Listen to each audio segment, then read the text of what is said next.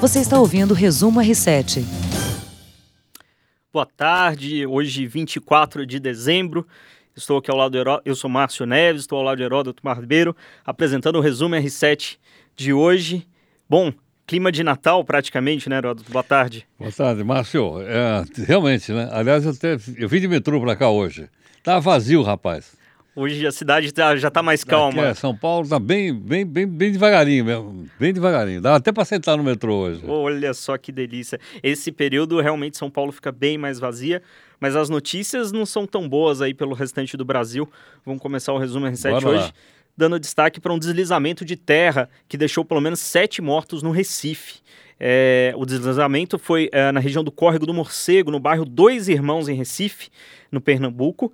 E, de acordo com o Corpo de Bombeiros, a tragédia deixou um total de 10 vítimas, entre mortos e feridos. O que me chamou a atenção, os moradores relataram que não estava chovendo lá na hora, que deve ter sido uma adutora é, da empresa de distribuição de água lá. Essas tragédias de fim de ano sempre marcando esses, esse período de festas, né, Heródoto? Pois é, eu também ouvi o, o chefe dos bombeiros do Recife dizendo que de fato havia uma auditora lá, mas também tem o seguinte: o pessoal também uh, joga muito lixo nessa encosta.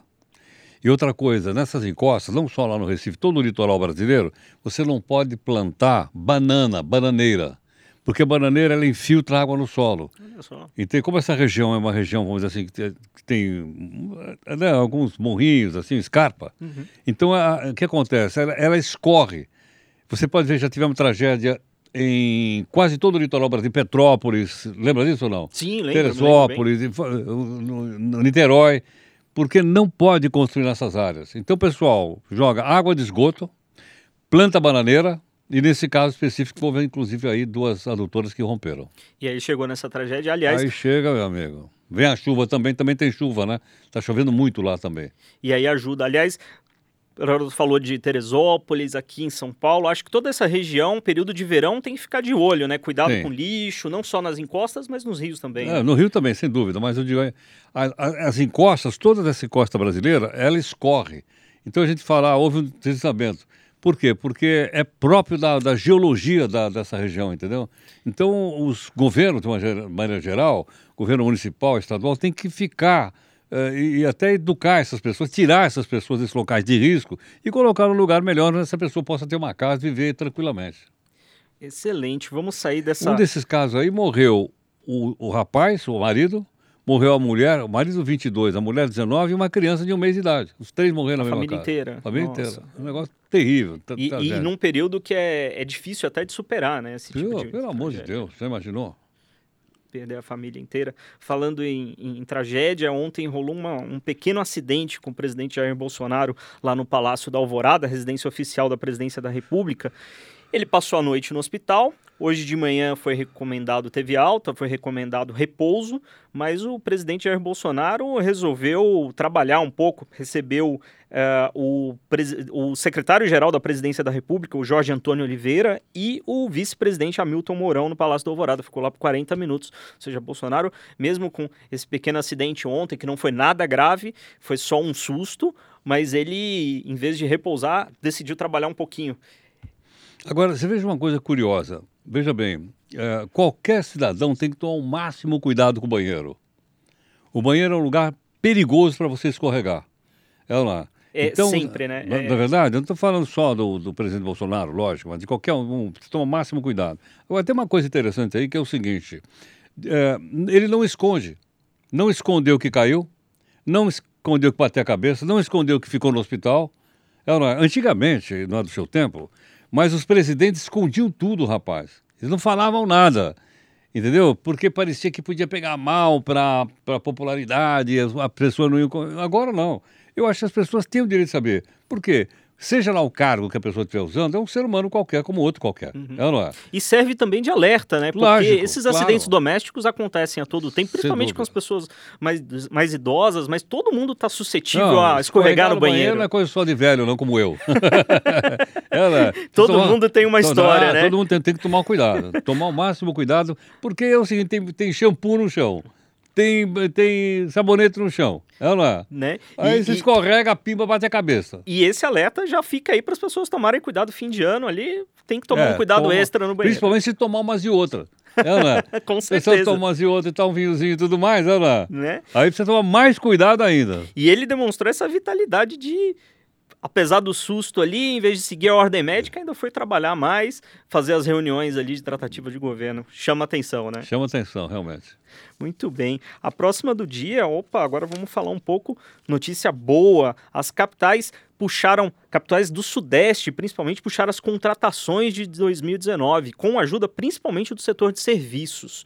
É, segundo dados do CAGED, que é o sistema do Ministério do Trabalho, é, que computa essas, esses índices, São Paulo, Belo Horizonte, Curitiba, Brasília e Manaus, opa, tem duas cidades aí de fora da região sudeste, foram responsáveis por 20% das 948 mil vagas de emprego abertas entre janeiro e novembro de 2019. Ou seja, aos poucos a retomada do emprego aí no país está tá caminhando, né? Vamos arredondar para um milhão, mais ou menos um milhão de pessoas. Mais ou menos um milhão de É verdade pessoas. que é pouco, né? Porque nós temos ainda uns 12 milhões de pessoas que estão procurando emprego, mas eu acho que é um sinal. Agora, quando se falou de Manaus, eu me lembrei o seguinte: não esqueça que lá tem a Zona Franca de Manaus, que é uma zona altamente industrializada e é uma região de, chamada de mão de obra intensiva. Então, ah, não me não surpreende o fato, por exemplo, de Manaus estar recuperando com a, com a indústria e, consequentemente, abrindo uma quantidade maior de vagas né, lá naquela região. Agora, é, a maior parte dessas vagas foi o setor de serviços Serviço, aí. como você falou. Serviços, principalmente São Paulo foi o líder aí, foi criou mais da metade desses novos postos de trabalho. São Paulo ainda é a economia principal economia do país, né? Não, sem dúvida. Aliás, é o primeiro PIB também do país. Primeiro produto interno bruto é a cidade de São Paulo, segundo é o estado de São Paulo. Ah, por causa da, tra- da tradição econômica. Mas a gente espera que outras regiões do Brasil, e estão crescendo bastante, o agronegócio, por exemplo, está fazendo que outras regiões cresçam. é? A região Nordeste tem crescido também bastante com o turismo. O que mostra, portanto, que o país está se equilibrando e, quem sabe, o ano que vem. Esse ano eu achei que nós vamos crescer mais ou menos, o produto interno bruto, mais ou menos 1,2, 1,3. Mas eu estou vendo aí o pessoal que entende, eu não entendo, mas eu fico olhando para quem entende. Ela, e o pessoal diz: olha, o ano que vem o Brasil pode crescer 2, 2,5. O que seria muito bom, realmente muito Sim, bom. um Não, não. muito Porque bom, seria um, não é um crescimento rápido, mas tem que ser um crescimento seguro. Porque não adianta aquilo que a gente chama muitas vezes, você sabe muito bem, o tal do voo da galinha. Exato. É, né? Você dá aquele pulão e pimba logo Pimba, cai. é.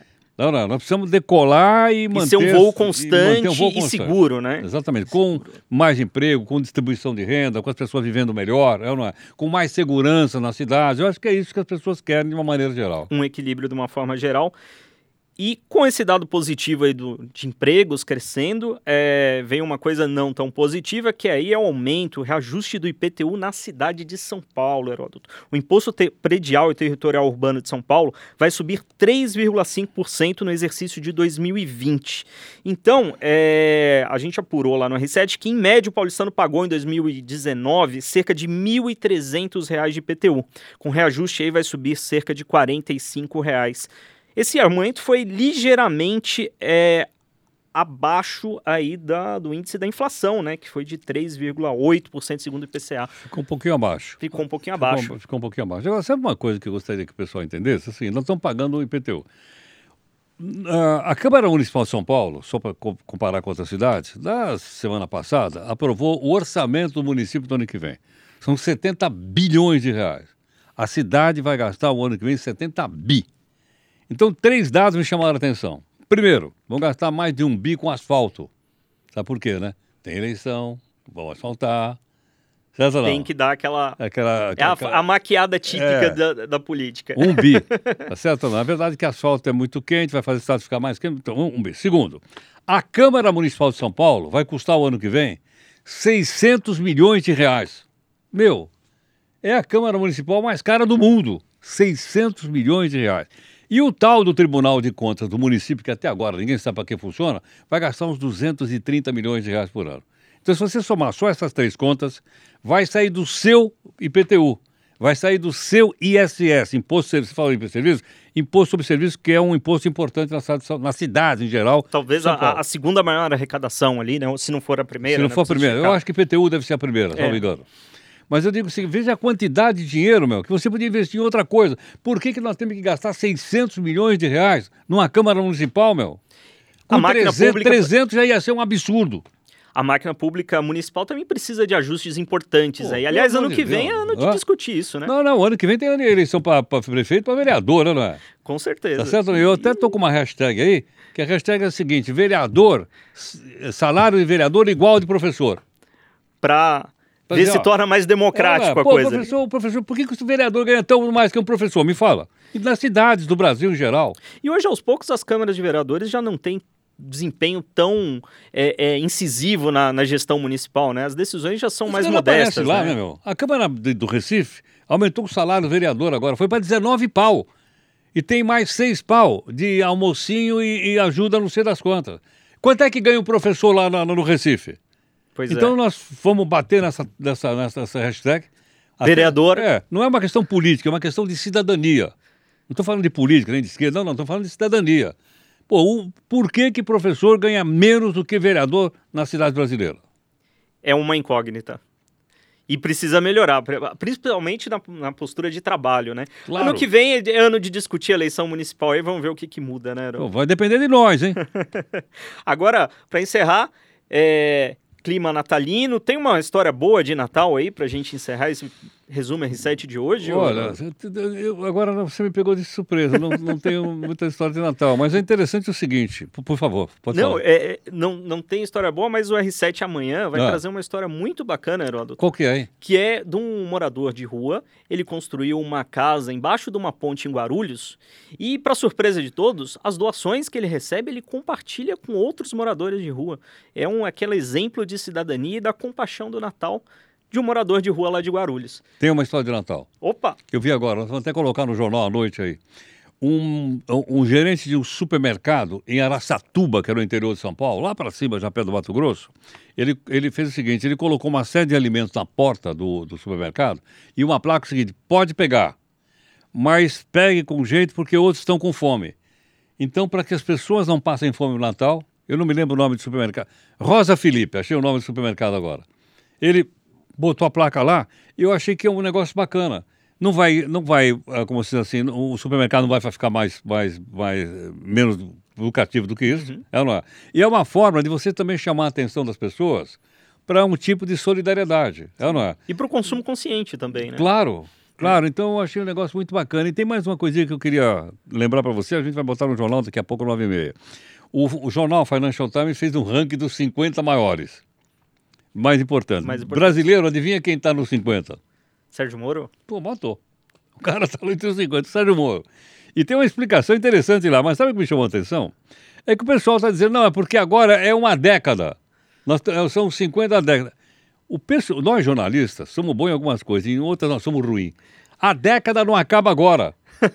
A década só acaba no dia 31 de dezembro do ano que vem. Ou seja, ainda tem mais um tempo. Tem mais um ano. Agora não. Como nós, a gente vira a década, só porque o ano é 2020, ah, começou a nova década. Não é verdade. Até 31 de dezembro de 2020 ainda é a década É a anterior. década anterior. Olha só. Não, não, mas a gente começa a falar, a pessoa repete e aí a gente vai embora. Heródoto, obrigado. Eu que É agradeço. um prazer Obrigado a participar nesse, nessa obrigado. véspera de Natal com você. E boas festas, boas festas para todos em casa. Um abração. Boa tarde. Você ouviu Resumo R7.